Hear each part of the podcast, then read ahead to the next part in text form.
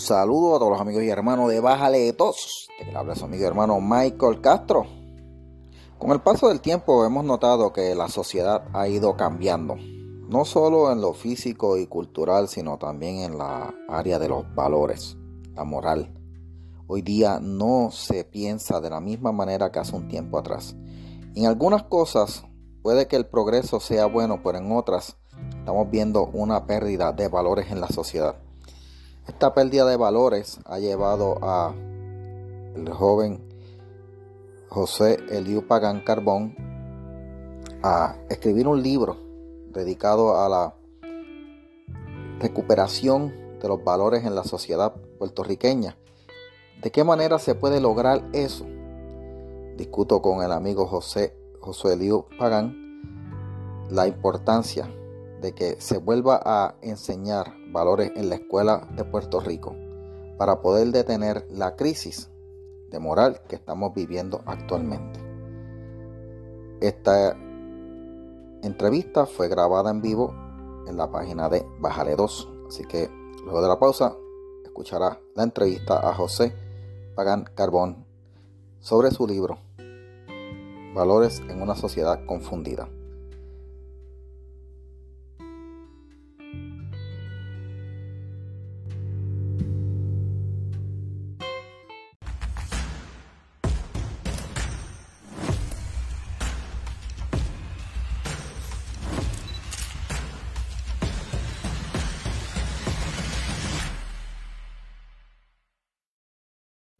Un saludo a todos los amigos y hermanos de Vale 2, el podcast que hoy se va a ir fino con educación y filosofía. De hecho, nos vamos a ir con filosofía hoy, gente. Así que eh, usted está acostumbrado a que hablemos de política y todo eso. Hoy no va a ver a los muchachos porque hoy es un programa dedicado a una entrevista que le voy a estar haciendo a José Pagán, que lo tengo aquí de invitado con nosotros. Saludos, Josué.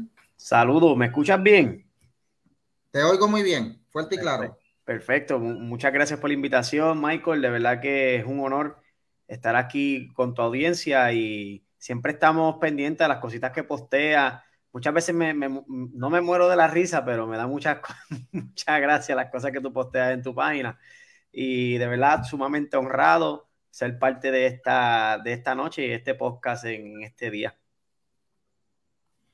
Mira, gracias, José. Yo le digo a la gente, eh, ¿verdad? Que muchas veces yo uso, yo uso el humor. Yo llevo, yo llevo escribiendo y blogueando desde el 2008 y yo puedo escribirte ensayos, te he escrito blogs, llevo escribiendo desde el 2008 blogs, cosas serias, ¿verdad? Temas y eso. Pero eh, muchas veces yo llego, yo noté después que descubrí los memes y esas cosas, que tú llegas más rápido a veces condensando todo lo que tú escribes en un meme o en un chiste y a veces como que llego mejor. Y después le tiro lo serio, o sea, como que me ha funcionado esa fórmula.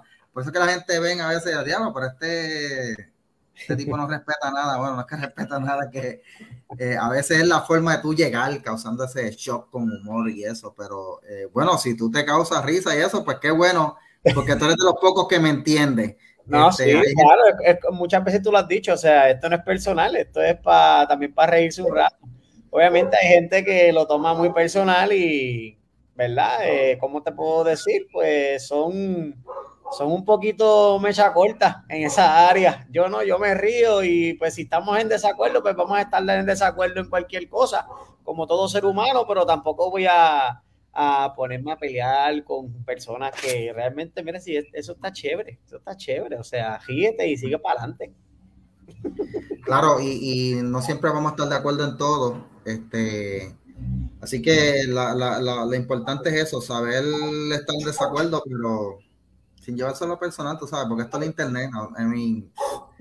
yo, el que me conoce a mí personalmente sabe que yo no hablo de estos temas eh, con la gente en persona. Hay, hay temas que yo no toco con la gente por ahí, que son política y religión.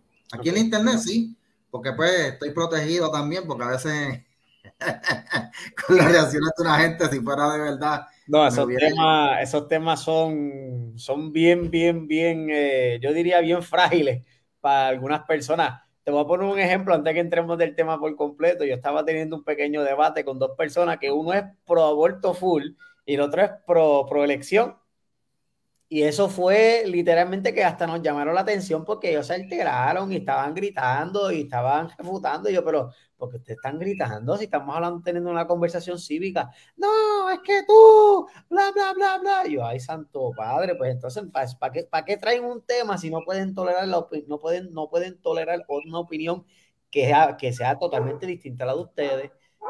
Pues, de verdad por eso que tengo cuidado, por eso yo tengo cuidado este, hablando los temas por ahí, porque no todo el mundo puede llevarlo. Entonces hay gente que se, lo, se, se emocionan y sinceramente, pues, obviamente, pues no, no, no, se, no es con todo el mundo que uno puede hablar de, de ciertos temas, tú sabes. De hecho, ni, ni, ni, mi esposa a veces eh, lee las cosas que yo escribo, porque ella no está de acuerdo con muchas cosas que yo escribo. Este, aún así me quiere, llevamos 25 años casados, los cumplimos los otros días, porque pues por eso, porque sabemos tener esa diferencia de, de, opinión y de criterio, o sea, nunca vamos a estar de acuerdo en nada. Y si yo solamente voy a escuchar a la gente con la que yo estoy de acuerdo, pues mira, nunca voy a aprender. Yo aprendo más a veces de los que están en desacuerdo conmigo que con los que yo estoy de acuerdo. Y tristemente, pues eh, no todo el mundo piensa así, lamentablemente. Es cierto, tienes toda razón. Y me disculpan si escuchan ladrando a mi perro, pero es que pues el, señor, el señorito es, un, es un psycho. Qué bueno, pero qué bueno porque eso quiere decir que estás seguro y, y, y, con la falta que hacen estos tiempos estar seguro. Es que el tipo es un pastor alemán y el, tipo le ladra a todo, mano. Perro mío le ladra a todo. Bueno, Josué, yo quería hace tiempo hablar contigo eh, porque te he estado viendo por las redes por ahí eh, también me gusta tu estilo de, hablar y más, más que, ¿verdad? Filos, filosofía y esas cosas. este, a mí me gusta, a mí me gusta el tema de la filosofía. Cuando estaba en la universidad fue una de las clases que más me gustó coger, porque cuando estaba estudiando educación tenías que coger un curso de, filosofía. para mi año era parte de los requisitos para, ¿verdad? Para, acreditarte. Y fue una de las clases que más disfruté. Me encantaba el tema, eh, pensar. Eh, y cuando llegué a trabajar como maestro, ¿verdad? que estuve 12 años en el sistema, pues siempre traté de incorporar parte de las cosas que yo eh, aprendí en la universidad, de lo teórico y lo, ¿verdad? Y lo, y lo, teórico y lo, y lo, práctico. Lo práctico, exacto, lo teórico y lo práctico. Y aunque ya no estoy ejerciendo, ¿verdad? Como maestro activamente, pero me encanta todavía el tema de la educación, me sigo manteniendo activo al día y me encontré con el, un libro que tú escribiste que tiene que, que trata sobre el tema, ¿verdad? Este, pero antes de que hablemos del libro, Josué, yo quiero que tú te presentes y que la gente sepa quién tú eres, ¿verdad? De qué cuál es tu trasfondo, antes de dedicarnos a hablar del libro, porque hay mucho que tengo que hablar de este libro. Pues mira, nuevamente gracias Michael. Este, mi nombre es José Pagán, como lo puedes ver aquí abajo, soy el, ¿verdad? el autor de este libro que se llama Valores en una sociedad confundida, moralidad y educación ostosiana. Y a su vez tengo una página que se llama Filos y más con José Pagán, que ahí yo trato de exponer lo mejor que yo pueda mis pensamientos en base a la educación, la familia, la mujer, el hombre, la religión, entre tantas otras cosas. Eh, José tiene un minor en psicología tengo un bachillerato en historia, tengo una primera maestría en educación, tengo una segunda maestría que la estoy ahora mismo, la estoy este, trabajando eh, en apologética, que la apologética es la, ¿verdad? la ciencia que defiende la fe cristiana, para aquellos que no la conocen, y también tengo eh, este, 15 créditos doctorales de la Universidad Liberty University. A su vez, soy, soy certificado capellán, soy certificado en teología, y también soy militar. Este, y pues más o menos ahí, este, ese es mi, mi background. He trabajado en la escuela, el sistema público, en el sistema privado, he trabajado en la universidad, eh, entre tantos otros parámetros. Ok. So, eh, en una parte en tu libro, en la introducción, eh, dices que fuiste, eh, eres o fuiste educador en historia, hasta eh, fuiste maestro en escuela pública o privada, o cómo? Fui maestro en, en, en, las dos. Fui maestro eh, por un tiempo en la Juan Serrayes en Ponce y luego de eso, porque fue este contrato, este contrato que es, ¿cómo se llama esto? Contrato este, que te dan un contrato por cierto tiempo y cuando se acaba ese contrato ya no te contratan. Transitorio. Transitorio, exactamente. Exactamente, cuando se venció el contrato, pues me fui entonces por el área privada y me quedé más bien por el área privada porque tenía algunas que otras libertades, ya que conocía, ¿verdad? Un poquito más a las personas, era más allegada. Esta idea de los valores comenzó a florecer de manera, eh, de manera práctica, no solamente, ¿verdad? No solamente de manera teórica. Y pues me dieron la oportunidad de poder darme la libertad de poder educar a los estudiantes de una manera más, más en valores, eh, entre tantos otros otros temas que yo no solamente toco en el libro, sino que también toco en mi vida, en mi vida privada. Ok, para los que vieron ahí, ¿verdad? Los que, porque los que van a estar escuchando el podcast, el, el libro que, del que vamos a estar hablando esta noche se llama Valores en una sociedad confundida, moralidad y educación ostosiana. Este, a mí me llamó la atención porque hace años que yo leí de Hostos eh, cuando estaba en la universidad y recuerdo que una cosa que se me quedó de Hostos y fue algo que yo apliqué mucho, eh, fue algo que él dijo que cuando se enseña se debe partir de lo concreto a lo abstracto. Fíjate que de todo lo que yo, cuando yo estaba, eh, ¿verdad?, aprendiendo en la universidad, de todo lo que a mí se, se me quedó de Hostos fue eso. Y fue algo que apliqué mucho, principalmente a mí que yo trabajaba en grados primarios, mm. porque y aquí es donde, donde entiendo, ¿verdad?, que, es la importancia de uno eh, leer a estas personas que, tenían este conocimiento, esta sabiduría. Eh, hoy, hoy día, lamentablemente, los, currículos que está lanzando el Departamento de Educación pretenden a veces saltar la fase eh, concreta e irse rápido a lo teórico, incluso con niños de kinder, tú sabes. Algo ridículo que yo vi una vez fue en primer grado, un niño pidiéndole que hiciera un ensayo de qué día anterior, en primer grado. ¿Me estás diciendo qué? O sea, si ese niño tiene que primero aprenderse las letras, las palabras, la sintaxis, la gramática, y, entonces tú lo pones a hacer una oración o algo, pero ensayo, por amor a Dios, ¿sabes? Y, y es que a veces lo que tienen en esto eh, eh, allá en el Departamento de Educación por lo que le llaman facilitadores, son personas que nunca en su vida han pisado un salón de clase y que a veces están bien llenos de mucha teoría, pero bien poca práctica. Y entonces pretenden hacer esto. Pero lo que, lo que, lo que tú tratas como tal en tu libro es eh, los valores y los valores dentro de la sociedad. Este, ¿Por qué te llamó la atención específicamente ese, ese, ese aspecto dentro de la, educación? Pues mira, primeramente porque soy padre.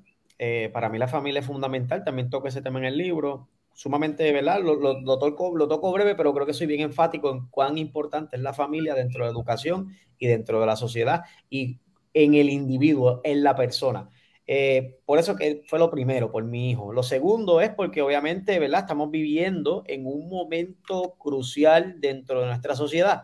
Nuestra juventud, nuestra niñez está siendo atacada por un sinnúmero de cosas que realmente, como dice, ¿verdad? El título, que los confunden. Estamos teniendo valores que son absolutos, que lo queremos bajar de una manera eh, subjetiva para poder traer una verdad que es mía, es de, de mi propia imaginación o de mi propio pensamiento y la realidad del asunto que no es así. O sea, tenemos que entender que un ejemplo, yo siempre utilizo este ejemplo, el respeto es un valor absoluto que no cambia, no caduca, que no se, que no nada. O sea, tenemos que enseñar al estudiante a ser un, eh, vamos a decir, un individuo dentro de la sociedad que respete a todas las personas que coexisten en esta sociedad como seres humanos que son.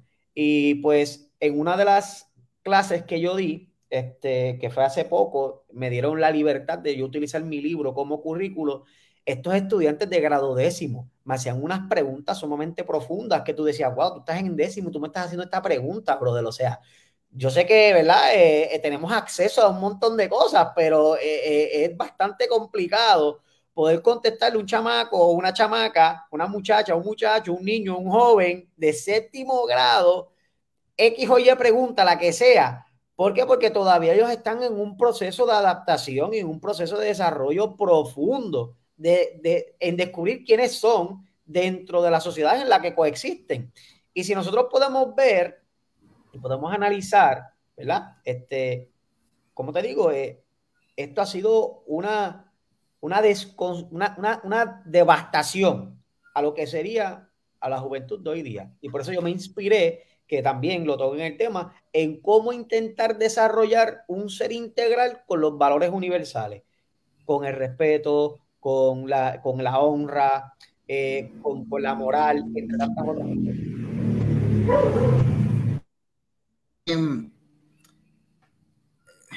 hay una, verdad, voy a, voy a leer parte del, del, libro, pero les recomiendo a la gente que tan pronto pueda, especialmente si usted es maestro, ¿verdad?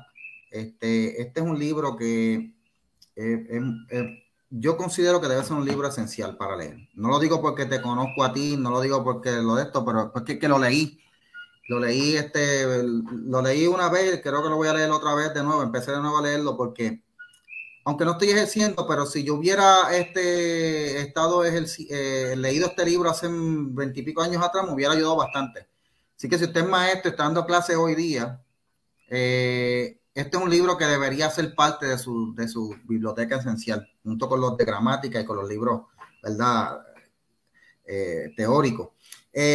hay, una, hay, una parte que me llamó la atención de tu libro es cuando dice, esto fue en la página 41, y la persona formada en valores ha de ser profundamente conocedora y respetuosa de los derechos humanos y valorará la vida y la paz al creer en la resolución no violenta de conflictos.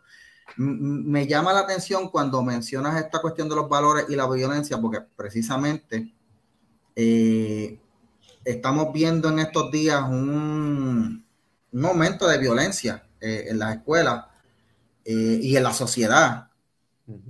Em, no sé a qué, a qué, obviamente, no sé si tú se lo atribuyes a, una disminución o a una, o a una carencia o, a un, o, que se lo ha dejado de, dar énfasis a los valores, pero eh, hace poco leí un libro este, que se llama eh, Learn Optimism. Eh, se me olvidó el nombre del, del del, que lo escribió. De hecho, lo leí antes de empezar a leer el tuyo. Terminé de leerlo, ¿verdad? Poco antes de empezar el tuyo. Y este libro lo escribió un psicólogo que trata sobre el optimismo, pero no sé por qué en algún en un momento se fue, en la última parte del libro empezó a hablar de la de la de la pérdida de, de, valores en la sociedad y él lo atribuyó a dos cosas. Eh, él dice, primero que nada, eh, antes en las escuelas se hacía mucho énfasis en el amor a la patria y también se, les daba a los, niños una noción de que había que buscar de Dios. Eh, y, aunque, y a mí me chocó eso porque este es un psicólogo que para, hasta donde yo entiendo no es cristiano ni religioso, pero él dice que con en los años que lleva practicando, él ha notado que entre más una persona se aleja de, ¿verdad? de la religión o de ese concepto de la, del amor a la patria, pues más tiende a, desvalorizar los demás y a perderle respeto a la vida y a, los derechos de las otras personas. No sé, no sé de verdad si esto verdad, si lo estoy uniendo o, no tenga que ver nada con lo que tú dices ahí, pero eh, me llamó la atención y me recordó eso. No sé si lo ves de la misma forma. Bueno, eh, yo, yo, sí lo veo de esa misma forma y, estoy tratando de expandir un poco más mi libro en, esas áreas en específicas porque te explico. No sé si has conocido, obviamente, me imagino que sí, a Howard Gardner, el de las inteligencias múltiples. Howard Gardner para mí es una joya. Para mucha gente no, pero para mí Howard Gardner es una joya como lo es Vygotsky, que también lo menciono en mi, en mi eh, es uno de los que yo utilizo en mi libro. Este, ¿Por qué? Pues porque Howard Gardner, mira qué cosa, mano. y esto va acorde con lo que estás diciendo, con lo que, con lo que dicen, como que hemos dejado de, bregar con los valores. Esto cae en, la mirada de Howard Gardner, en la inteligencia emocional, y hemos dejado de hablar de qué? De Dios.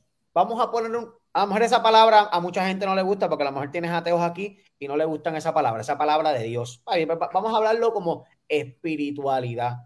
Y aunque, mira qué cosa, que Howard Gardner, mira esto, Howard Gardner en el 2017 aproximadamente descubre que eso mismo que tú estás diciendo es cierto. Y él descubre una décima inteligencia múltiple. La última que descubrió fue la inteligencia emocional.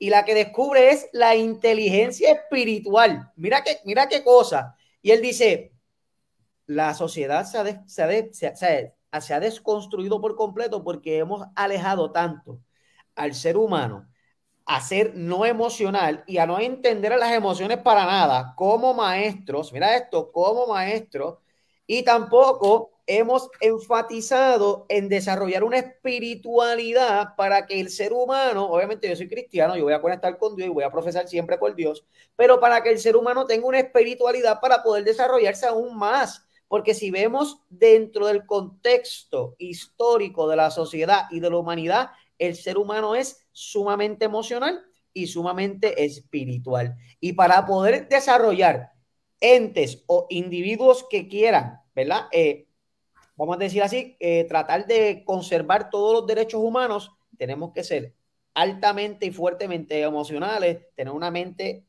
Eh, clara y tenemos que tener una espiritualidad con nosotros mismos. ¿Por qué? Porque eso es lo que nos va a llevar a trascender, a buscar algo más. O sea, la vida se trata de propósito, la vida se trata de convicciones. Y si nosotros no tenemos estas cosas claras, va a suceder lo que estamos viendo ahora. Va a suceder el que van a estar corrompiendo los derechos humanos, van a estar corrompiendo la esencia de la humanidad, no van a saber qué es una mujer, no van a saber qué es un hombre. Anda, lo dije, pero es la realidad. No van a poder, ¿verdad? Decir que, ah, este, hay vida desde la concepción. ¿Por qué? Porque es una, no es una persona y eso es un sendo disparate. Sí hay vida desde la concepción.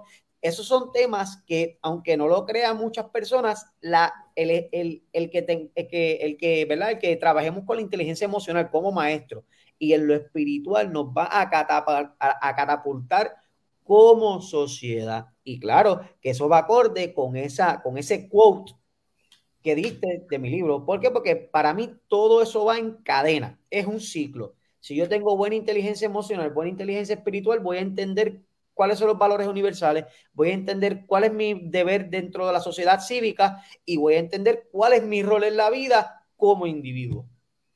De hecho, eh, eh, en tu libro hay una, en la página 42, tú señalas que en la sociedad, lo voy a leer de aquí, ¿verdad? La sociedad, la sociedad en la que vivimos actualmente prolifera un liberalismo sin precedentes.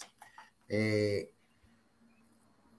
tú mencionaste al principio que tú estás estudiando apologética. Yo este, me gustaría eh, estudiar apologética formalmente, pero he leído varios libros, entre ellos eh, de William Lane Craig, que es mi apologista favorito.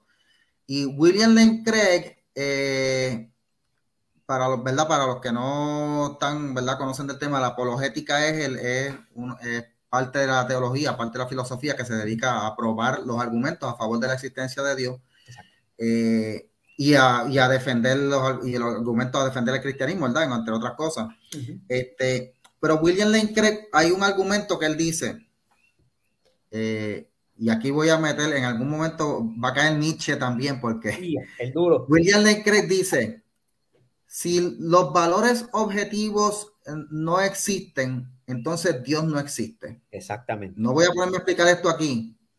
No sé si has escuchado eso, que es el argumento, ¿verdad?, de, los valores de William Lane Craig. Claro, se llama el argumento de la moral, de la moral, por así decirlo, de la moral absoluta, que hasta Platón lo describe como el bien absoluto, pero ese bien absoluto, ¿quién es? Hemos deducido que es Dios. Exacto. E, exacto, y aquí es donde voy, es que la fuente de valores eh, pues emana de algo que es fuera de, nosotros, de los seres humanos, porque si emanara de nosotros mismos sería algo cambiante.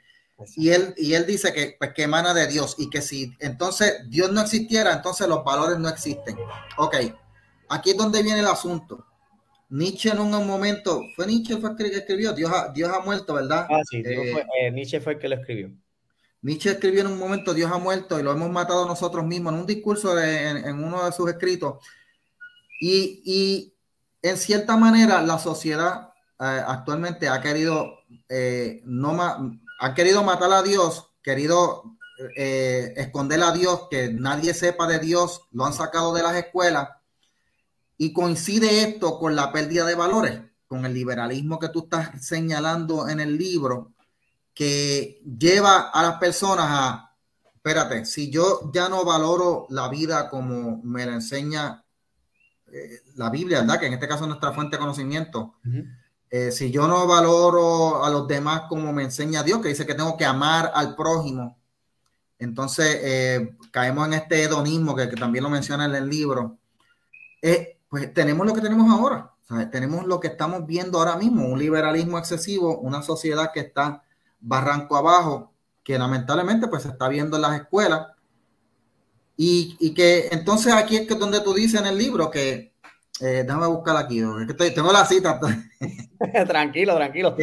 quiero añadir, quiero añadir una palabra muy importante. Estamos cayendo en un nihilismo, o sea, estamos, estamos cayendo en un nihilismo que realmente vamos a, vamos a estar, bueno, yo no, porque ni tú tampoco, porque nosotros tenemos, ¿verdad? Este, una fuente que brota agua viva por completo, que es Jesucristo, pero eso es otro tema, este, bien profundo. Pero la cosa es que nuestros jóvenes y nuestra, ¿verdad? nuestra sociedad que están creciendo ahora está cayendo en esto.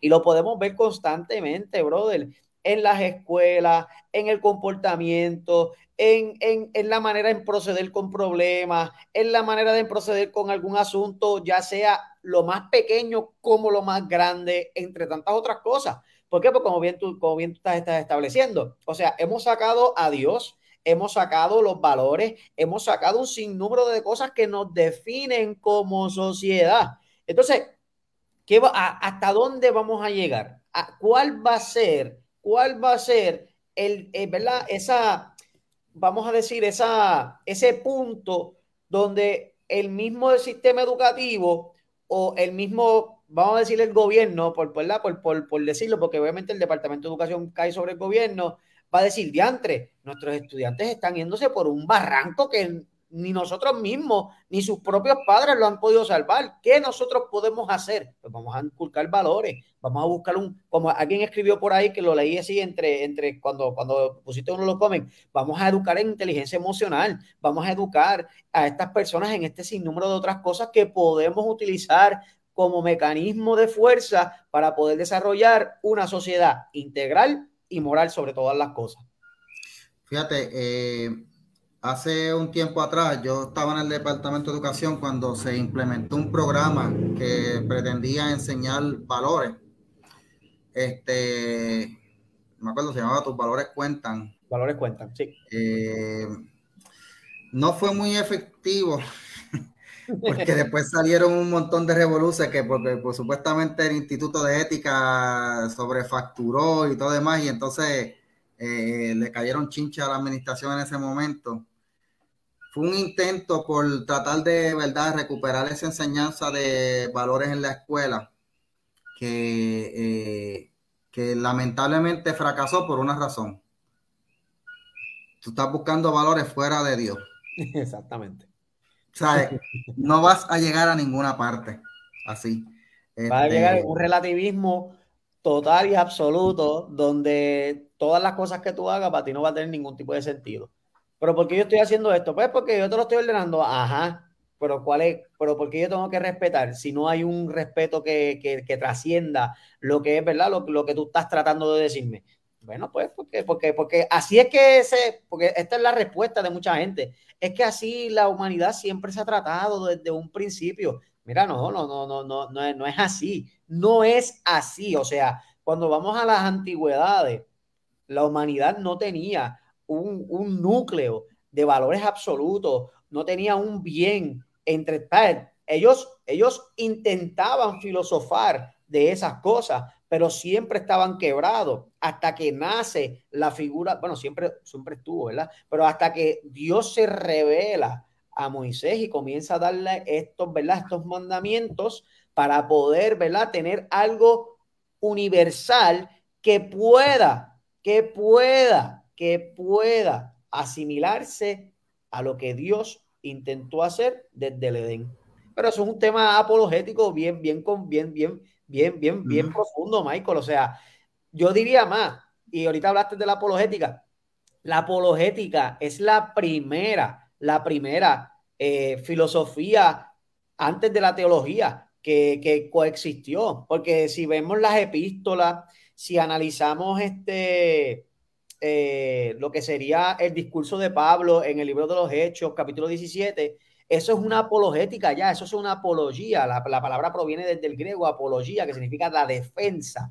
Eso es una defensa en cuanto a los valores cristianos, en cuanto a los valores absolutos, en cuanto a lo que representa yo seguir estos valores, en cuanto a qué cosas yo puedo ganar como ser humano y como individuo.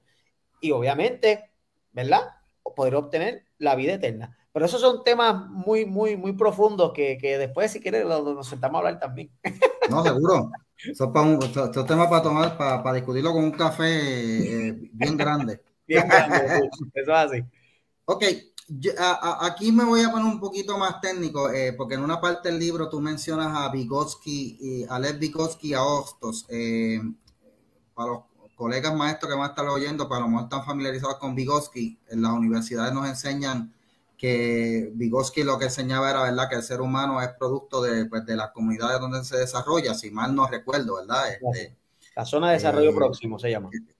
exacto, lo, que más moldea a un ser humano es su desarrollo, ¿verdad?, eh, dentro de la cultura donde él vive, eh, y que eso es lo que influencia mayormente en las comunidades. Y por otra parte, pues tú mencionas, ¿verdad?, en la página 49, que una, una, déjame leerlo por aquí, espérate.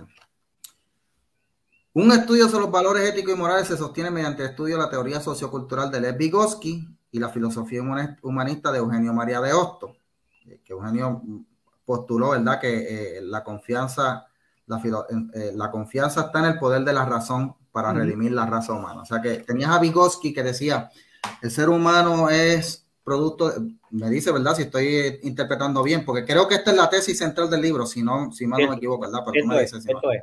Okay lo leí bien.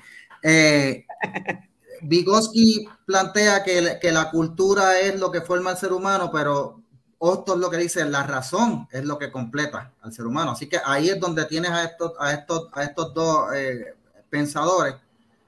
Y aquí es donde tú dices que es lo que, que es lo que hace falta, ¿verdad? Para, para el, el, que lo dices en la página 43, que urge en base a este postulado, una, una, educación con valores en la escuela.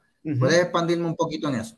Pues mira, eh, mucha gente me ha criticado por utilizar a Hostos porque lo catalogan como agnóstico, lo catalogan este, como ateo, lo catalogan que le tiraba a la iglesia, entre tantas otras cosas. Eh, y pues cuando yo intento interpretar a Hostos y su manera de ver la sociedad y al ser humano como ser humano racional, pues tenemos que estar bien claros que él tenía un pensamiento sumamente elevado para su tiempo que mucha gente no podía entender. Por algo, ¿verdad? Por algo, él pudo desarrollar un sinnúmero de cosas dentro de Chile, dentro de Argentina, dentro de, todos los países que él fue. ¿Por qué? Porque él veía el ser humano como no solamente como, vamos a decir, no solamente como un, individuo, sino que este individuo impacta a la sociedad de manera tan contundente que tiene que utilizar la, razón para poder impactarlo de manera eficiente. Entonces, tengo a Leo Vygotsky, que además de que, además de que él, él, él habla sobre eh, la zona de desarrollo próximo, él utiliza el ejemplo del maestro como esta este proceso de andamiaje que yo voy llevando al estudiante para que se pueda desarrollar de manera eficiente dentro de la sociedad. Y entonces lo digo con lo de Hostos en cuestión de que yo lo, yo lo andameo, yo lo, yo lo voy llevando como maestro, yo lo voy llevando como guía, pero el individuo utiliza la razón para poder absorber no solamente lo que yo doy en la escuela, sino que también lo que está en casa, que lo, de la familia, el, ¿verdad? los valores universales de la familia, y podemos ver un ser humano íntegro que no solamente respeta a su, ¿verdad? A su, a su compañero en la sala de clase, a su maestro y a su familia, sino que va con los deberes que tiene una sociedad y también ahí entra lo que sería Eugenio María de Hostos. ¿Por qué? Porque Hostos te educa en que Hostos te educa en, los valores universales. Osto te educa, te educa en el derecho. Osto te educa en la igualdad entre un hombre y una mujer. No, no esa porquería que quieren hacer ahora, no, no, es la igualdad real. que los dos somos seres humanos pensantes y tenemos la misma capacidad para poder competir, entre tantas otras cosas. ¿ves? Ahí es donde yo me sostengo y yo puedo llevar a estos dos filósofos y este psicólogo de la mano. ¿Por qué? Porque yo creo, y hasta la misma, ¿verdad? La misma, mi, mi, mi, una profesora que comenzamos a hablar, tener este diálogo y leyó el libro y me dijo, tú cogiste dos, dos entes que van de la mano totalmente, porque uno se sostiene del otro. Uno utiliza la razón y otro utiliza la cultura.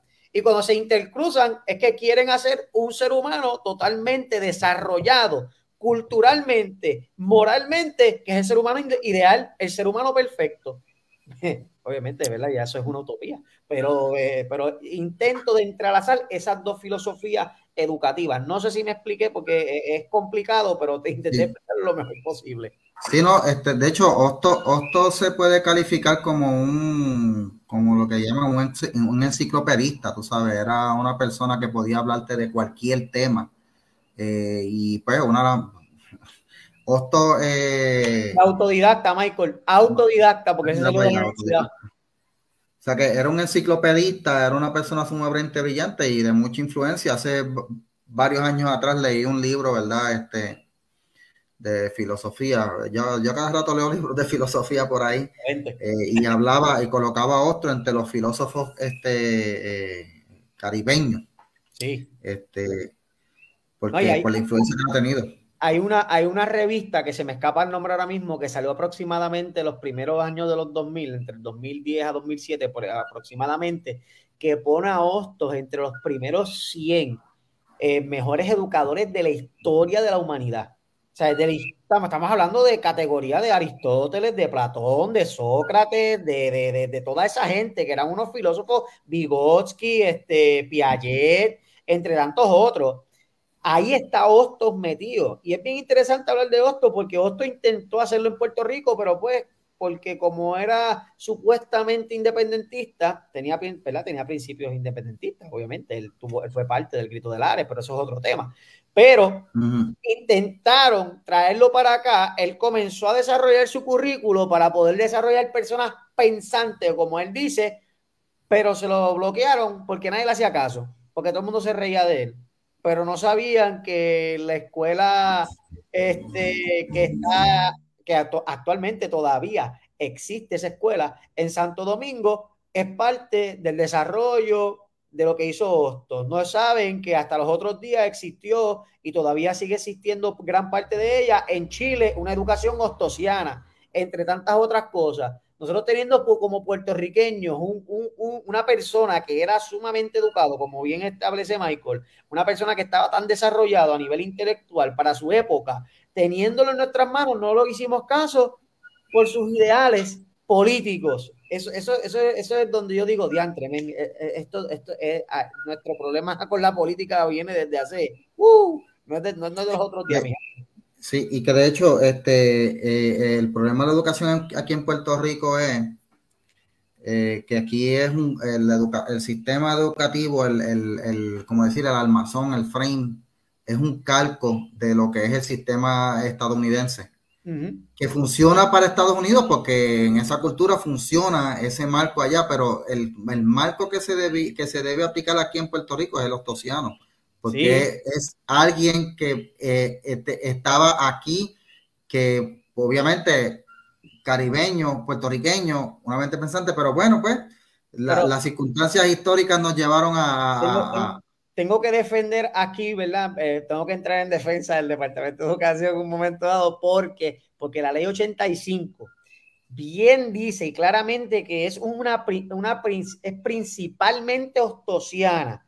Ahora, que la práctica sea así, pues eso es diferente, Michael. Sí, eso es, en la teoría, escrito está que utilizan una, una, una gran referencia que este, eh, donde eh, Osto hace referencia también a, Freire, eh, utilizan, ahí está en el corazón de la ley 85, hay una gran referencia a, a Hostos y cómo Hostos quisiera desarrollar ese ser humano integral y ese ser humano moral, con la razón y con el conocimiento, ¿verdad?, de la educación. Ok, ahora verdad, yo, yo hace tiempo, verdad, le expliqué a la gente la razón por la cual yo me fui del sistema y, mi esposa también, este, mi esposa se fue por enfermedad, pero a mí una de las cosas que más me chocó en el sistema fue eh, cuando yo estaba dando clases, que estuve peleando los 12 años por eso, es que cuando yo salí de la universidad, yo quería ser maestro. Y, les digo, o sea, salí con el título de maestro, saqué, pasé la, el examen, de, ¿verdad? Para certificarme, tengo la licencia y todo lo demás. Pero cuando llego al salón me encuentro con que el Departamento de Educación lo que quería es que yo fuera una máquina de hacer y de administrar exámenes. Quería dejar a los niños, eh, poner a los niños solamente a hacer exámenes, acumular puntos. Y a eso va dirigido el sistema. O sea, el valor que están viendo los estudiantes en la educación hoy día, que tristemente me da pena decirlo, no se compara, y, obviamente yo no soy tan viejo porque yo me, yo eh, em, eh, eh, em, empecé en los 80 en la escuela, terminé en los 90, se nos fue el, filo por ahí, se nos fue Josué. pero recuerdo que, que con el que, que antes se le daba más libertad, más expresión a lo artístico, más expresión a lo, a lo ¿verdad? A, otras cosas dentro del, sistema educativo. Eh, se le daba más, por ejemplo, yo, yo me acuerdo que en los salones se nos permitía pues dibujar, eh, había mucha música y yo hacía así mis clases. Pero vienen, vinieron estas pruebas estandarizadas que yo las odio, las detesto con todo el corazón, de llenar burbujas en donde el único fin es completar las pruebas con la mayor cantidad de puntos, pero no es, no es el aprendizaje. O sea, no el estudiante no tiene la motivación de eh, adquirir ese, ese, ese, o sea, porque cuando tú aprendes algo, por ejemplo, yo cuando, cuando yo estudiaba, que yo tenía que ir a una biblioteca y buscar eh, libro por libro hasta que encontrara el libro que tenía información y después en el libro buscar la página donde pudiera encontrar. Eh, eso me llevaba a mí a un proceso que me creaba disciplina. Hoy día no. Hoy día los muchachos vienen, le dan una asignación o algo y lo están haciendo con ChatGPT o con o en Google. Eh, y no hay aprendizaje. Recuerdo que el último año que estuve trabajando, yo siempre hacía esto. Cuando yo, yo daba proyectos, yo le decía, proyecto se tiene que hacer enteramente, lo tienen que escribir a mano. Por eso tienen un mes y pico, porque lo van a escribir todo a mano. No quiero nada escrito en computadora porque yo quería que el estudiante pasara por el proceso de escribir. Claro. ¿Verdad? y que adquiriera el valor de, de, trabajar por algo, no que se lo hicieran, no que esto. Eh, me acuerdo que, el último año hubo un estudiante que cogió y le dio copy paste a todo. Dije, tú leíste la primera instrucción que decía que tenía que estar escrito a mano. Ah, no, pero eso es lo mismo. Si está ahí, no, mija, yo dije una instrucción bien clara. O sea, este, me pasó varias veces. Tienes jefe porque tuviste mes y medio para entregar el proyecto, no lo hiciste a mano. Ah, pero ¿por qué? Porque la instrucción estaba clara. yo lo dije que lo quería a mano por eso mismo. Copy paste, se lo puede hacer cualquiera. Exacto. A lo que voy con esto es que tú estás, ¿verdad? Este, en el libro, la urgencia de enseñar valores en la escuela. Uno de los valores que, se está perdiendo es ese, el de esforzarse. Ese valor de esforzarse se está perdiendo. Eh, y es un valor que se tiene que recuperar, un valor que se tiene que enseñar. Eh, pero lamentablemente, como está el sistema hoy día, pues lo que estamos es eh, dando material para enseñar, dando material para memorizar, memorizar, eh, vaciarlo en un examen y para lo próximo. Sí, sí, sí. Yo, creo, yo creo que, el, eso, eso es, es en gran medida, en gran medida, también eso es culpa de la, casa, de donde estamos, ¿verdad? De, de, nuestro núcleo familiar. ¿Por qué? Porque si yo no, si yo no le doy un ejemplo, eh, ese, eh, como, como el, valor que dijiste, ay Dios mío, se me escapa ahora mismo, este, el, esforzarse, el, el, esforzarse a mi hijo dentro de mi propia casa, ¿cómo yo pretendo que se vaya a esforzar para algo de la escuela? Si yo no le pongo, ¿verdad? Unas órdenes, unas directrices, le doy, ¿verdad? Unas enseñanzas de vida dentro de mi propio hogar, como en la escuela, yo pretendo que él lo haga también. Obviamente también el, maestro tiene que ser, ¿verdad? Exigente, o sea, tenemos que como maestros empujar al estudiante. No estoy diciendo que todos los maestros no lo hacen, jamás en la vida. No obstante, hemos estado, como bien, como bien estableciste en un momento, tú dijiste que hay, hay personas que nunca han sido ni, ni, ni yo creo que ni, ni se han graduado de la universidad y ya son maestros del sistema educativo de Puerto Rico. Y eso yo considero un error totalmente. Puede haber la, la emergencia más grande de maestros del mundo y si tú no tienes por lo menos un bachillerato casi, casi completo, que te queden seis o siete créditos nada más, pues mira, tú no puedes ser maestro porque vas a estar allí inventando, vas a estar haciendo un montón de cosas que a lo mejor eh, no van acorde ni con la teoría, porque, yo, porque seis créditos de teoría no es nada, mucho menos para poder llevarlo a una sala de clases. Pero en cuanto a las pruebas estandarizadas y ese esfuerzo, mira, en Puerto Rico, en Puerto Rico, es bien raro ver que el maestro utilice el pensamiento crítico y el análisis. Y ahí es donde estamos fallando. Si nosotros vemos un ejemplo, eh, eh, un sistema educativo como el de Japón, que es uno de los, yo creo que es top 3 o top 5 del mundo, además de las pruebas estandarizadas, ellos utilizan la culturización, o sea, lo que estaba hablando Michael. Michael estaba diciendo, yo antes en la escuela utilizaba el arte para poder X o Y cosas. Eso es parte de un desarrollo completo de un estudiante que utilice su imaginación, que utilice su creatividad, que utilice sus destrezas motoras, entre tantas otras cosas. O sea, el que nosotros privemos a nuestros estudiantes de libros de textos utilizando tablets, eh, como dice Michael, la escritura, es bien importante, no la escritura a laptop ni a tablet, escritura a mano, que ellos desarrollen una palabra completa con punto, con coma, con objetivo, con subjetivo, entre tantas otras cosas. O sea, tenemos que intentar volver a otra vez, aunque no lo crean, darle un poquito de stop a este avance que hay de la tecnología, que es sumamente, perdonando la redundancia, avanzado y tenemos que volver otra vez un poquito, a ser un poquito más conservadores en cuestión de la educación. ¿Por qué? Porque, como bien establece Michael también, en, en aquellos tiempos salían estas personas sumamente brillantes y lo que utilizaban este, a, estas personas eran las enciclopedias, la lectura, el desarrollo eh, escrito.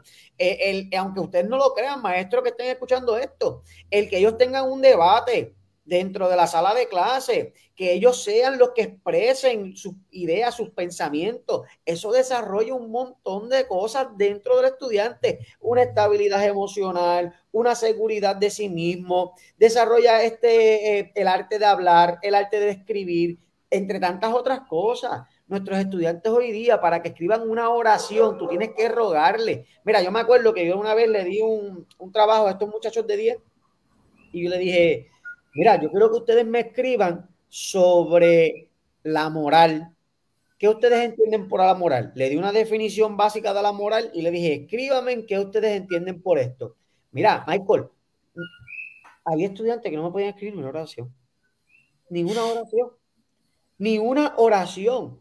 Y yo, mister, es que no entiendo, pero, pero ¿cómo que tú no entiendes? La, la, la, en la pizarra está clara la definición.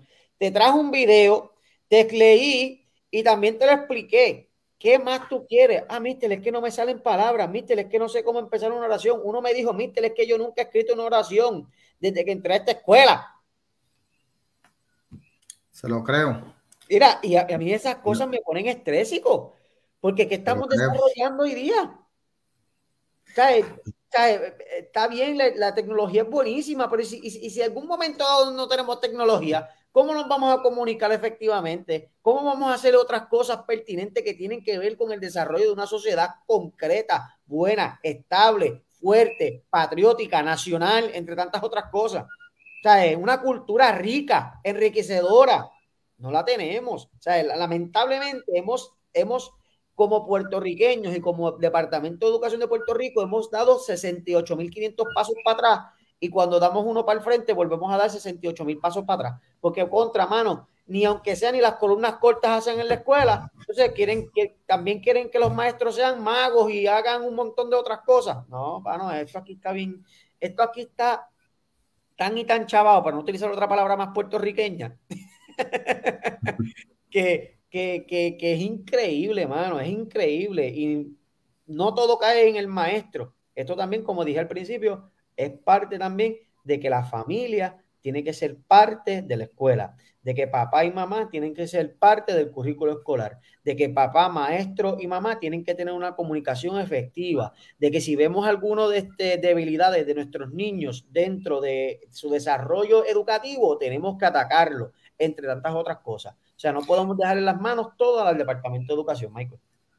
Ahora que tú dices papá y mamá y esas cosas, eh, eh, hay una parte en tu libro, en la página 64, ¿verdad? Que tocas el tema de, la moral. Dice que hay una, hay, una moral hogareña, hay una, una, moral escolar, hay una moral laboral, hay una moral religiosa y otras. Este, y, tu libro es, ¿verdad? Busca, ¿verdad? Que se rescate la enseñanza de valores, ¿verdad? Para, para el sistema, otra vez o que se incorporen al menos, que se incorporen al, al, al, al sistema educativo, como, no, como en algún momento lo estuvieron. Este, pero pregunto yo, ¿verdad? Y esto es algo que yo eh, observé en mi tiempo. Eh, la educación eh, se compone, ¿verdad? De, de, tres elementos, lo que tú dijiste ahí, padre, madre y estudiante. Este, de hecho, eh, hay una comentario de Linda Dulcinea que lo, que lo guardé para ahora, para este tema. La falta de valores multifactorial. O sea, fíjate que, ¿verdad? Lo que dice Linda Dulcinea. Eh, los primeros valores, es verdad, se aprenden en el hogar. Y de hecho, volvemos a lo mismo, que no les guste, pero cuando tú vas a la Biblia, que, ¿a quién fue que Dios le dio la responsabilidad de educar a los hijos y enseñarles lo correcto y lo no fue a Moisés, no fue a los rabinos, no fue a los sacerdotes, le dijo a los padres, le vas a repetir esto una y otra vez, una y otra vez. Eh, triste y lamentablemente, eh, cuando yo, cuando yo llevé a mis nenes, tengo tres, yo tengo tres hijos, ya están grandes los tres. Cuando nosotros los llevamos por primera vez, mi esposa y yo, porque estábamos estudiando en la universidad los dos para ese tiempo y tenemos que llevarlos, primero llevamos un cuido, pero cuando llegaron a, a pre-Kindle, al Head nos dijeron, eh, lo primero que nos preguntaron fue, los, ¿sus hijos ya saben ir solos al baño? ¿Saben limpiarse? y esto es una pregunta bien importante. Y, van a ver cómo lo voy a tal ahora. Porque es que si tú llevabas a estos nenes sin saber eso básico, tú le estás tirando una carga a esos maestros que no les correspondía a ellos, tú sabes. Quien tiene que enseñar al nene a ir al baño solo son los padres. Pues mira, así mismo, con cuestión de los valores, como dijo Linda Dulcinea, eh, quien tiene que enseñar los valores primero en el hogar, en eh, al, ser humano, son los padres, ¿sabes? Y lamentablemente esa, eh, esa ese, esa encomienda, esa responsabilidad se ha relegado. Se ha dejado por, por completo, Michael. Michael, yo veo niños de un año con un celular. Ahí está el problema. Niños con, de un año, de meses, con un celular así en la cara, así, como si fuese momia, como si fuese VR, el VR system este que se quieren, que quieren sumergerte ahí adentro. Contra, ¿cómo tú vas a enseñarle a ese niño a, gatear? ¿Cómo, o sea, ¿cuándo, tú lo vas a enseñar a, a, ser libre en el sentido, en el sentido de toda la palabra? O sea, tenemos que dejar a los niños ser niños y desconectarlos de este sistema eh, cibernético en el que estamos hablando. Y como bien dice Michael, es algo esencial que la primera, bueno, Hostos, que lo catalogan como zurdo, que lo catalogan como, qué sé yo, todas las loqueras que quieren catalogarlo, él lo enfatiza en la moral social.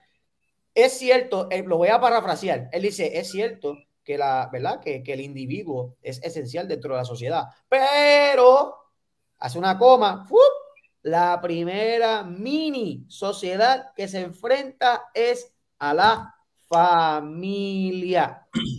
Y sin la familia no tenemos cultura. Y sin la familia no tenemos valores. Y sin la familia no tenemos educación y tantas otras cosas que son esenciales. Y como bien establece Michael, no solamente es la ley natural, sino que también Dios lo estableció en sus mandatos.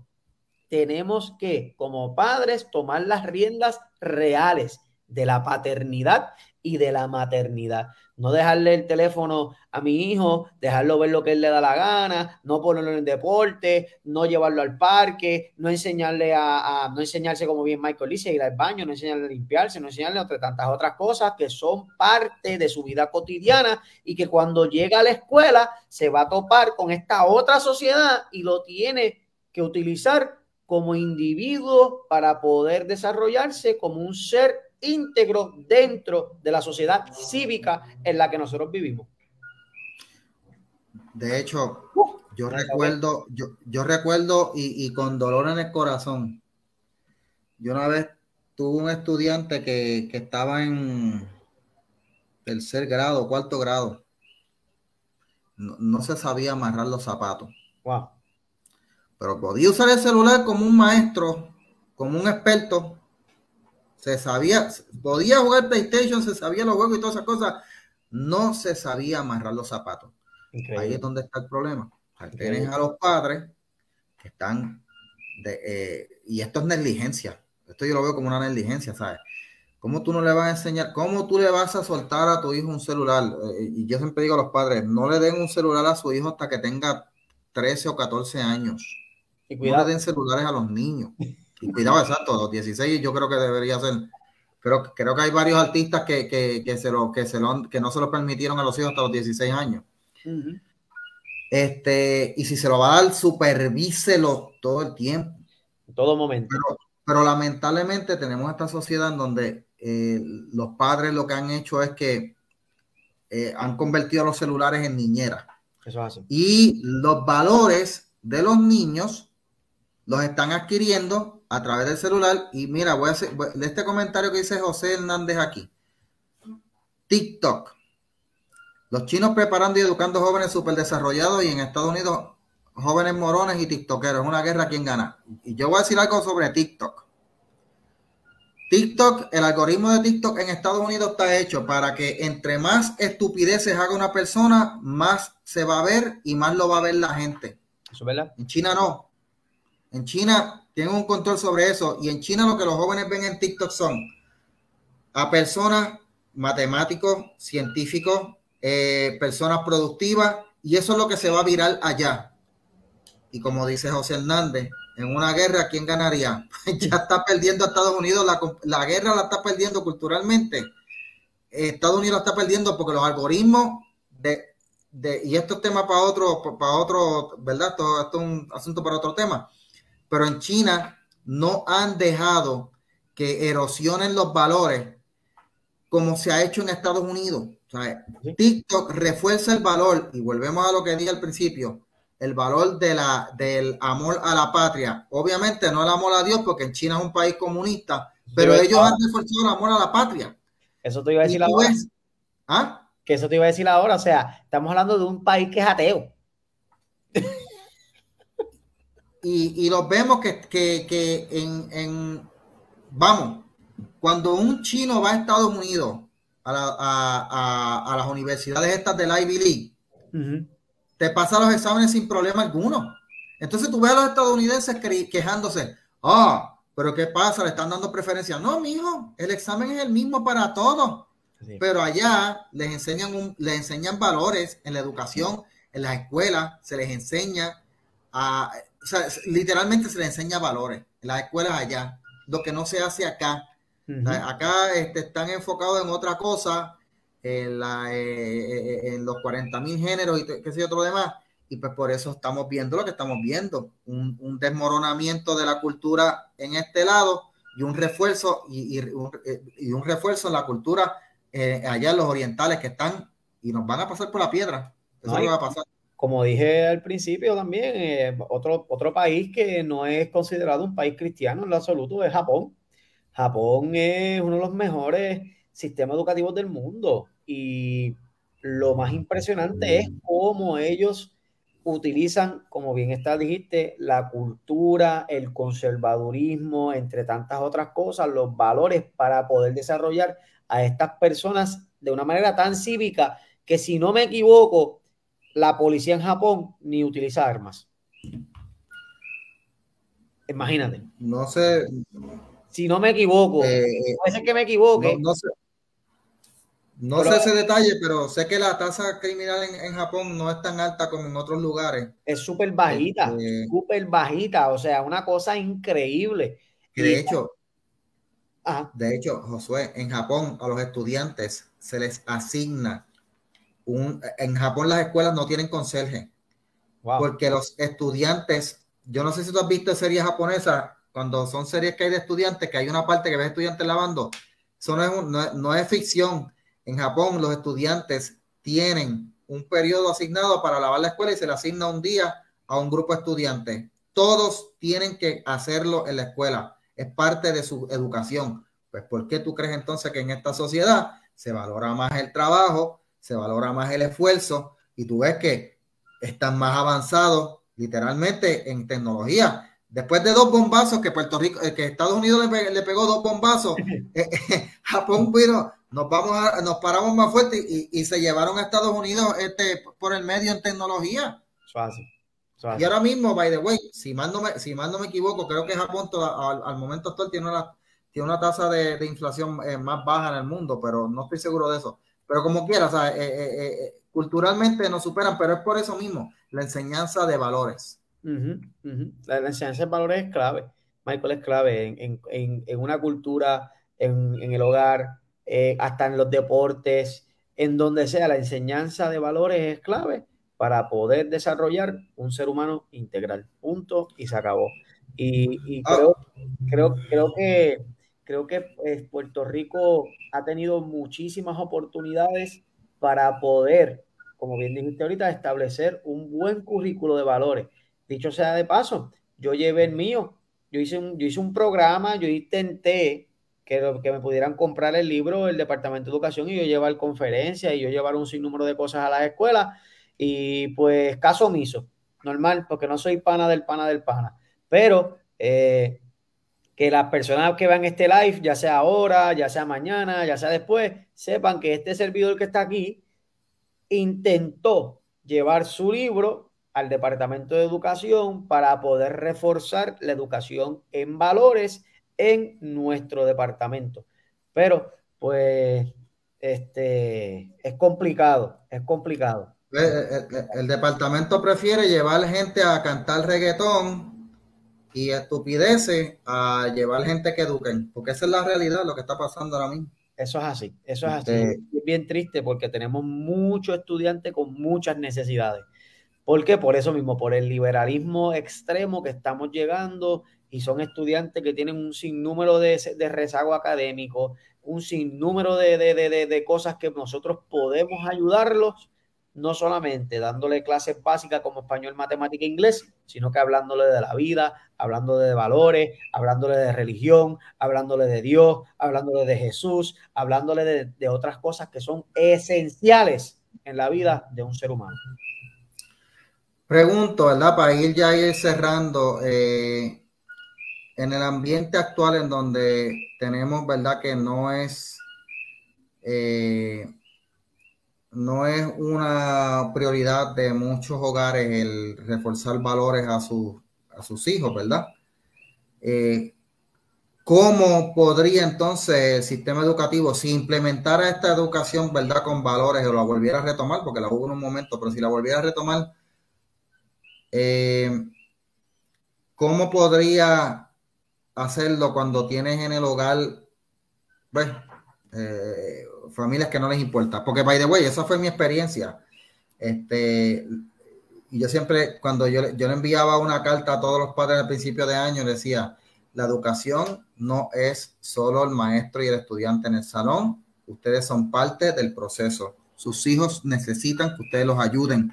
Por lo tanto, yo necesito que ustedes ayuden a sus hijos, no haciéndole las asignaciones, sino recordándole que tienen que esforzarse y que tienen que... Este, Pero pues esa no era la realidad.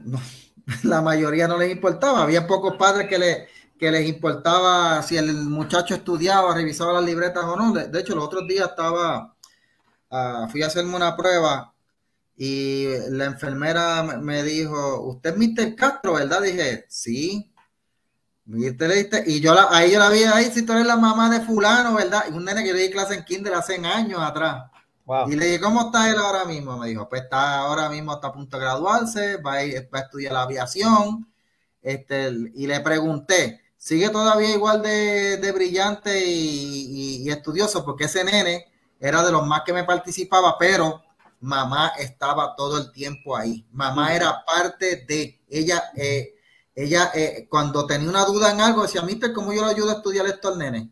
O sea, pero eso era una minoría. Eso era una minoría, no era la mayoría de los padres. Pero ¿cómo se podría entonces, si se, si se implementara la, educación con valores, o complementar o paliar esa, esa, esa realidad de, de, que lo, de que los hogares no les importa?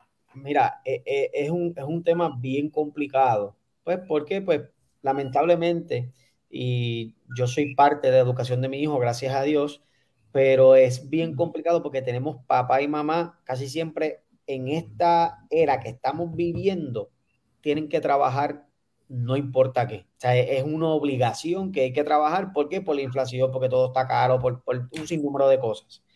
Pero el que, ¿verdad? El que nosotros podamos, un ejemplo, voy a poner un ejemplo, en Finlandia, en Finlandia hay una ley que establece que el papá, mamá y estudiante tienen que ir, aunque sea una hora a una biblioteca a estudiar. Una biblioteca pública. ¿Por qué? Porque la, educación en Finlandia, el 99.9% es pública, completa, tanto secundaria, primaria y universitaria también. Por eso es que es la mejor educación que hay en el mundo. ¿Por qué? Porque no solamente le exige al estudiante y tiene, uno, y tiene un sistema bien peculiar el estudiante no es evaluado hasta que tiene 10 años, el estudiante mayormente los primeros 10 años de edad o los primeros, en el proceso de desarrollo de esos primeros 10 años se utiliza una, estructura intrafamiliar donde el maestro tiene libre acceso a lo que sería a la familia y la familia tiene libre acceso al, al maestro. Ellos pueden interconectarse y desarrollar un buen estudiante para cuando entra a estos grados más, más avanzados pueda entender el proceso de evaluación, el proceso de esto, el proceso de lo otro. O sea, que hay que hacerlo llamativo de una manera eh, eh, eh, práctica, porque la teoría es fácil. Michael, te voy a decir la verdad, escribir esto es fácil, aunque tú no lo creas, escribir esto es fácil, mano. Pero ponerlo en práctica es lo complicado, porque me pasaba exactamente lo mismo que a ti. Yo enviaba cartas, yo llamaba. Mira, yo era tan, yo era tan, no sé, extremista, por así decirlo, yo velaba tanto por los estudiantes que yo a veces llamaba a los papás. Mira, eh, eh, papá de fulanito, te habla el maestro Josué Pagán que le dio clase a fulano y fulano tiene un problema y el problema es este y, ¿verdad? Necesito que usted venga a la sala de clases para poder sentarnos a hablar con fulano y con su papá y con usted para poder desarrollar un buen plan para que este niño pueda superarse. Mira, tú sabes que me decían que si nunca llegaban. Sí, eso. Y eso, y es una, y es una cosa frustrante. Pero frustrante es la palabra. Sí, y, yo te voy a decir la verdad, yo me fuera al extremo, yo, yo, yo, yo me fuera al extremo que hiciera, tratara de legislar aunque sea algo para que, para obligar a la, a la familia a ser parte de la educación en Puerto Rico. ¿Por qué? Porque es esencial. Un ejemplo, un ejemplo. el viernes pasado, en la escuela de mi hijo en Ponce, hubo una, este, una clase de cómo poder ayudar al estudiante a aprender a leer. ¿Tú sabes que fueron dos papás de 300 estudiantes que hay? Sí. Y, es, y, y entonces, contra, tras que el, el, Departamento de Educación de Puerto Rico, que tiene muchísimas fallas, está intentando por lo menos ofrecerte con personas sumamente preparadas en esta área a cómo ayudar a tu, a, tu, a, tu, a tu hijo a poder estudiarlo mejor y tampoco vas. Entonces, tenemos que buscar la manera de entrarle a esta familia pues desarrollando leyes. ¿Por qué? Porque es la única manera que yo veo. Se va, se escucha bien, se escucha, se escucha bien totalitario y bien, bien dictador. Pero contra mano, la educación es esencial en un bendito país que estamos bien chavados en educación ahora mismo. Estamos hablando de que hace dos o tres años atrás, en el 2017, 2000, perdón, 2000, en el 2019, hubo un casi un 11% de colgado. Sí. Entonces, entonces, todo ese rezago académico desde María hasta ahora que vino la pandemia, vino todo este revolú, todavía ese rezago existe. Entonces, papá y mamá que me estás escuchando, si tú no eres parte del sistema educativo, por lo menos te sientas a estudiar en tu casa con tus hijos, usted es parte del problema. Lamentablemente, por más cansado que usted esté, por más explotado que esté, tienes que sacar tiempo para visitar la escuela, para visitar a tu hijo, para estudiar a tu hijo y para enseñarle valores a tu hijo. Y me choca que eso, que, que, que, eso haya ocurrido ya en Ponce, porque el, el, refrán aquí que dicen que Ponce es Ponce y lo demás es parking. Está cañón, brother. Si no le prestan, le voy a decir algo a ustedes, ponceños, si no le ponen atención a su, a su, a su educación allá, se van a convertir en el parking. Así que vamos, vamos, pónganse a, pónganse a ayudar a sus hijos a estudiar. No, es fuerte, no, Michael, sí, es fuerte, fuerte, No se conviertan en parking, ok, a, a los hermanos ponceños. A todos puertorriqueños, dedíquenle atención a sus hijos para estudiar.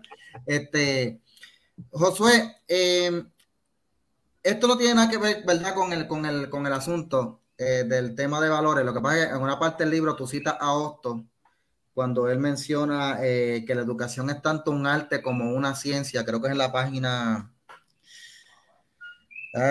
53. Déjame leerlo de aquí, porque me quedé con esa frase. Dice, el objeto capital de la pedagogía subraya es educar la razón según la ley de la razón. No, más arriba. Eugenio María de Hostos definió la enseñanza como una actividad artística y científica dirigida al desarrollo de la razón humana. El objeto capital de la pedagogía subraya es educar la razón según la ley de la razón, conducirla en su desarrollo. Esa cita de Hostos me, me recordó que hace un, yo tenía, yo, pensaba así, eh, eh, y, incluso yo hace tiempo tenía un blog de educación, se llamaba, todavía está por ahí, este, EduRadar, y yo, yo en un momento escribí el, el ser antipedagógico, es el título del, del, del, blog que escribí en ese momento, y, y menciona esa parte que la, el, el, el, maestro es, es, es, tanto artista como científico, y eh, en esa parte de ser científico y artista, y ahora me dirijo a los maestros, eh, tienen que tratar, bueno, yo le voy a decir algo, yo estuve 12 años con el sistema peleando, porque este, este sistema eh, está, está dirigido, está enfocado en ser más mecanicista, en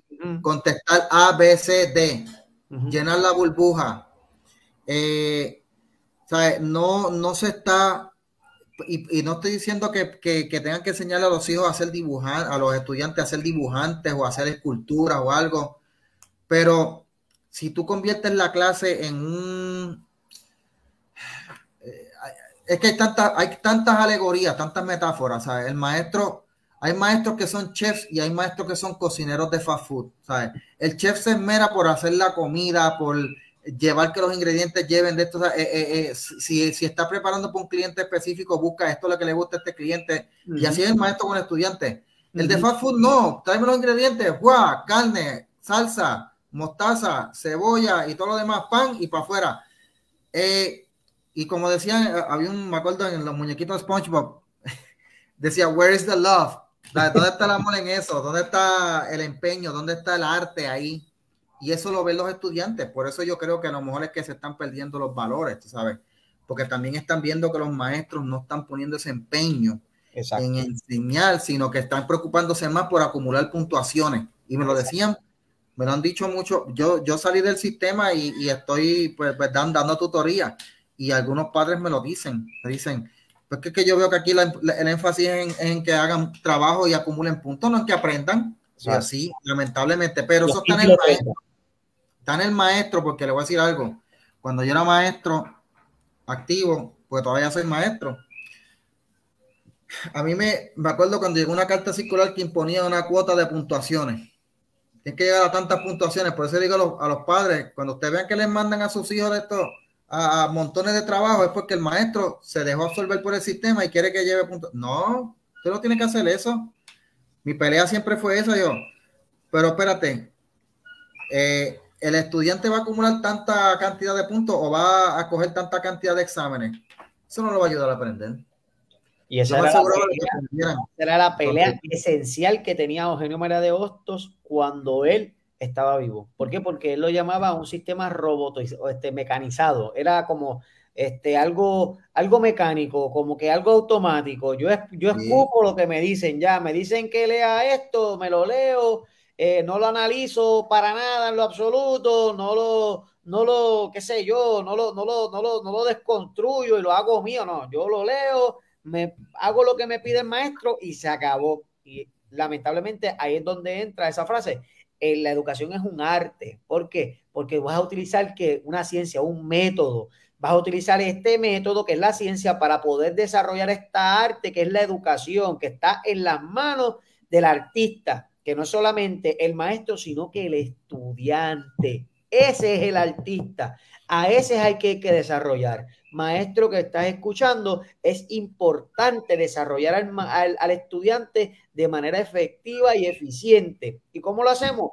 Pues como dice Michael, utilizando un sinnúmero de métodos, ya sean práctico, pragmático, mira como tú quieras, pero no seas, no seas un robot dentro de la sala de clase, como que mira, vamos a hacer un ensayo, no, este, perdón, vamos a coger este quiz A, B y C y se acabó ya. No, vamos a ponerlos a explicar, vamos a ponerlos a desarrollar una obra, vamos a ponerlos a hacer eh, poemas, vamos a ponerlos a hacer, a leer este, un sinnúmero de, de, novelas que tienen que leerse otra vez, vamos a ponerlos a escribir ensayos, vamos a ponerlos a analizar, vamos a ponerlos a hablar, vamos a ponerlos en situaciones prácticas del diario vivir para poder desarrollar estos seres humanos integrales, ya sea cívico, en, el derecho, en la vida, en la, en, la paternidad, en la maternidad, entre tantas otras cosas, maestro, no solamente en matemática, inglés, español, y nos fuimos. Hay otras cosas esenciales que se tienen que dar en la sala de clases y eso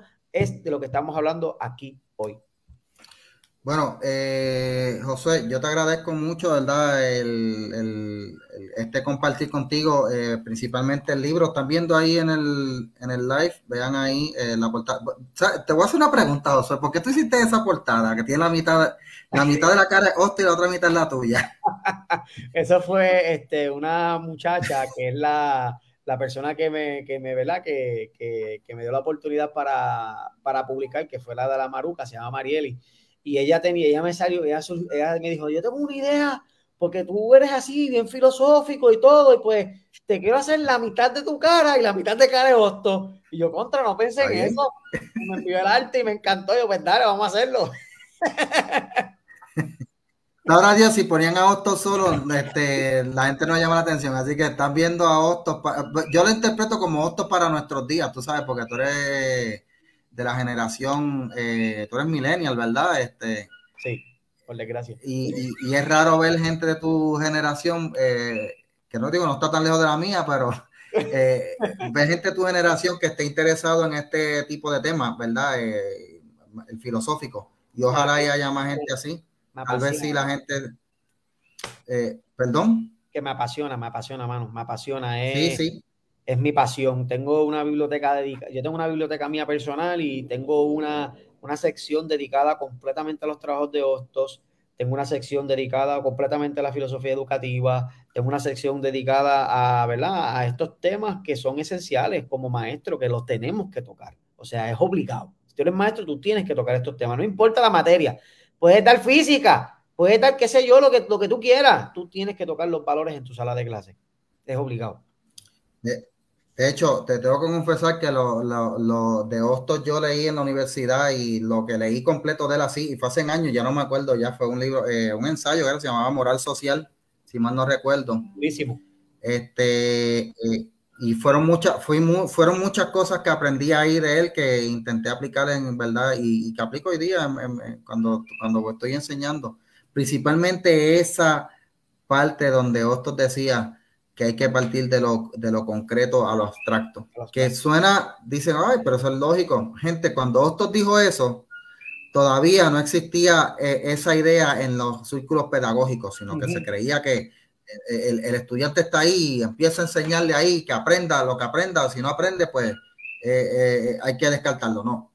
Hostos, Hostos sembró esa idea y, by the way, por eso es que tú ves que en países como, como en la República Dominicana y como tú dices en Chile, el, el tipo de, de, de, pregúntale a cualquier persona, o sea, personas que yo conozco que son dominicanos, pregúntale de la historia de su país, de estas cosas, te las saben decir. Te mencionan fechas, eventos. Todo. Eh, eh, De todo. Pregúntale a un puertorriqueño de... No le, esto, es esto, es una, esto es un anuncio no pagado pero hay un, hay un, hay un documental que se llama El Antillano, de Betances. Y es, grabado aquí en Puerto Rico, no sé si lo has visto, te recomiendo que lo veas, véanlo y después hablamos. Es, una crítica social brutal. ¿Por qué? Porque van a Cuba, van a República Dominicana, van a Estados Unidos, van a un sinnúmero de lugares, conocen de los, de los próceres de Puerto Rico, cuando llegan aquí, pues es... no los conocen, ¿no? Es doloroso ver lo que uno ve allí. Y, ah, y estudiantes universitarios. Sí,